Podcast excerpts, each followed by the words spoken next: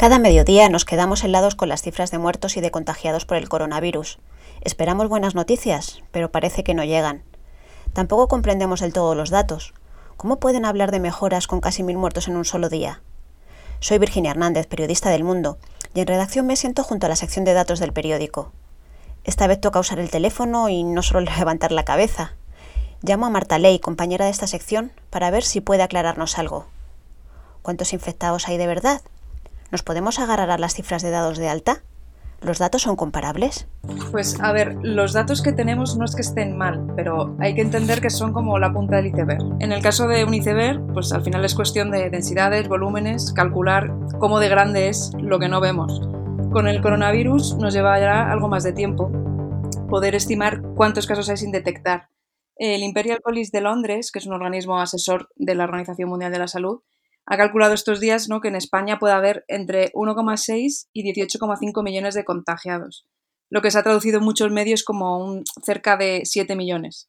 Esta horquilla es bastante amplia, pero al final la opción más a la baja indica que estamos detectando quizás menos de un 10% de los casos, que aunque pueda sonar raro, tiene una lectura positiva. ¿no? De ser así, la tasa de letalidad que conocemos, que es como cercana al 10%, sería mucho más baja. Como sucede con los iceberg, los científicos ya están pensando en cómo van a medir todo lo que ahora no estamos viendo, ¿no? todo lo que nos está testando.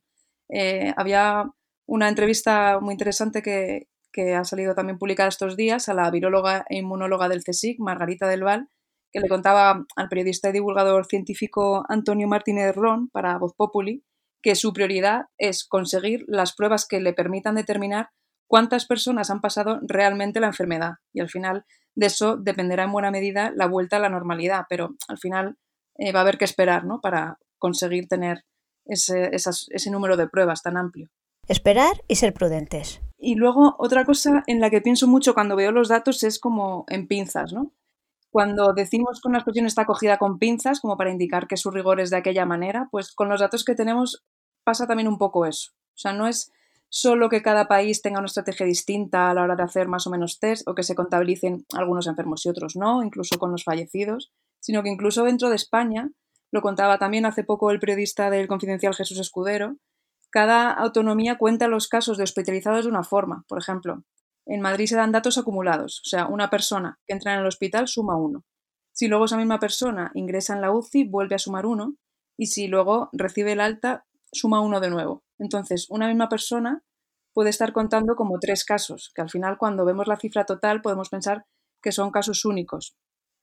Entonces, al final, por ejemplo, no sabemos con precisión cuántas personas hay en la UCI ahora mismo, sino que todas las, sino eh, sabemos las que han pasado por ella, ¿no? Entonces, los datos de Madrid pueden estar un poco engordados o sobrerepresentados respecto a otras autonomías que lo están contando de una forma más excluyente, aunque también hay variaciones entre unas y otras, pero digamos que este es un poco el, caso donde se ve más diferencia.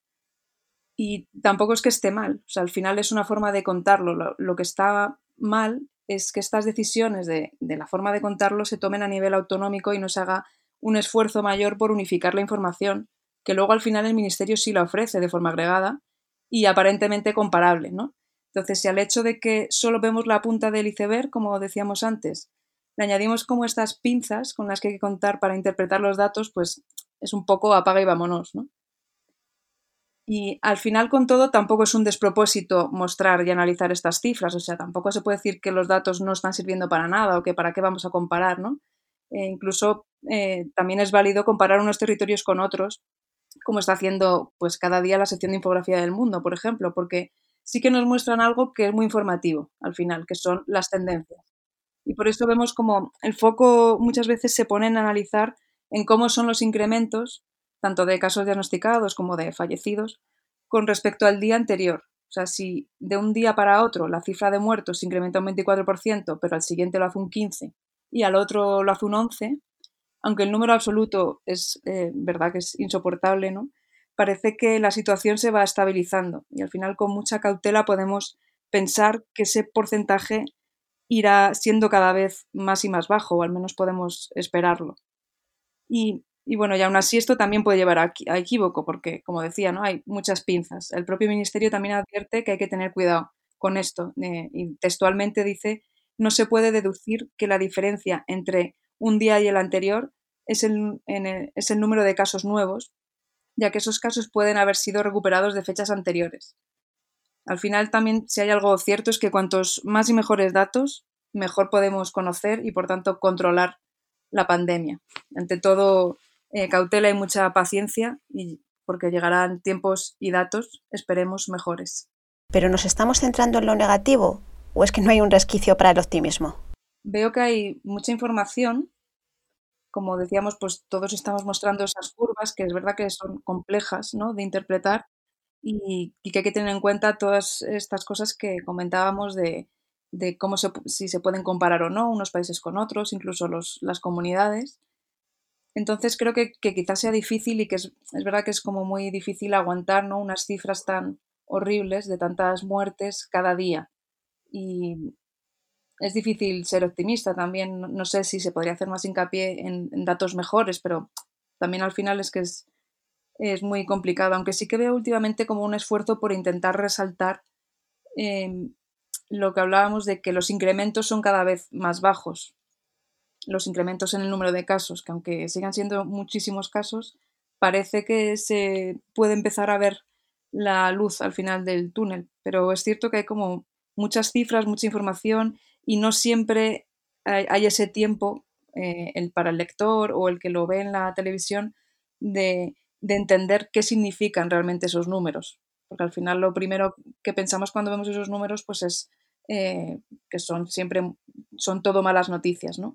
Y, bueno, cuesta un poco interpretarlos, es complicado.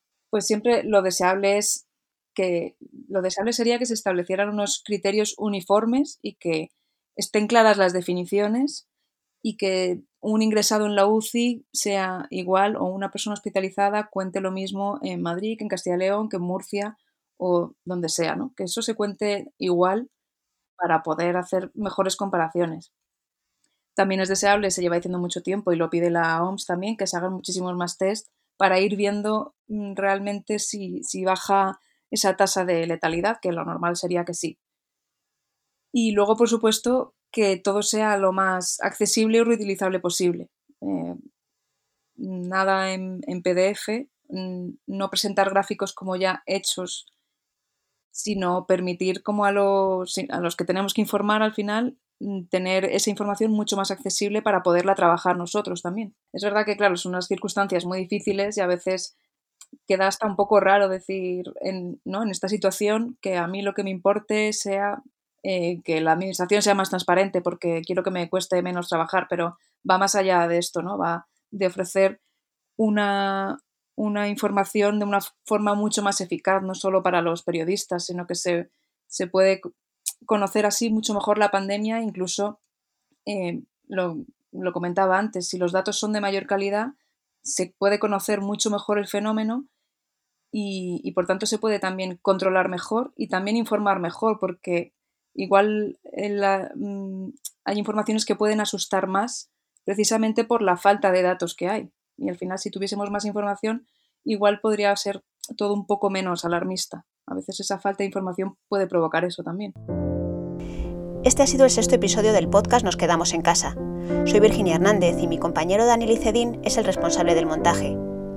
En la próxima entrega hablaremos con varios entrenadores personales que nos darán buenos consejos para no hacer ejercicio a tontas y a locas.